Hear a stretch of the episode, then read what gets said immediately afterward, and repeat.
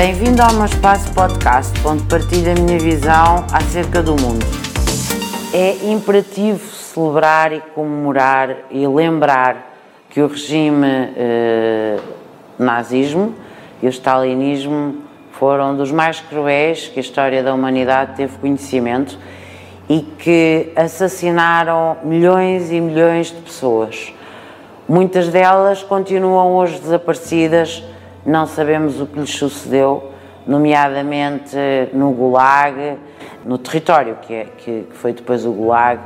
Houve muitas histórias de vida que ficaram por contar, milhões de famílias ficaram dilaceradas e a humanidade tem que continuar a pesquisar, tem que continuar a investigar para conhecer e principalmente para que nunca mais se repitam os crimes horrendos que sucederam nos campos de concentração, que eram apanágio destes regimes totalitaristas, ditatoriais, violadores de todo e qualquer direito humano básico.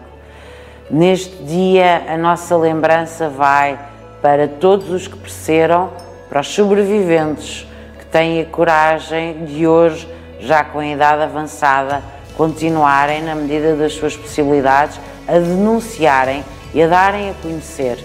Há milhares de livros, milhares de filmes.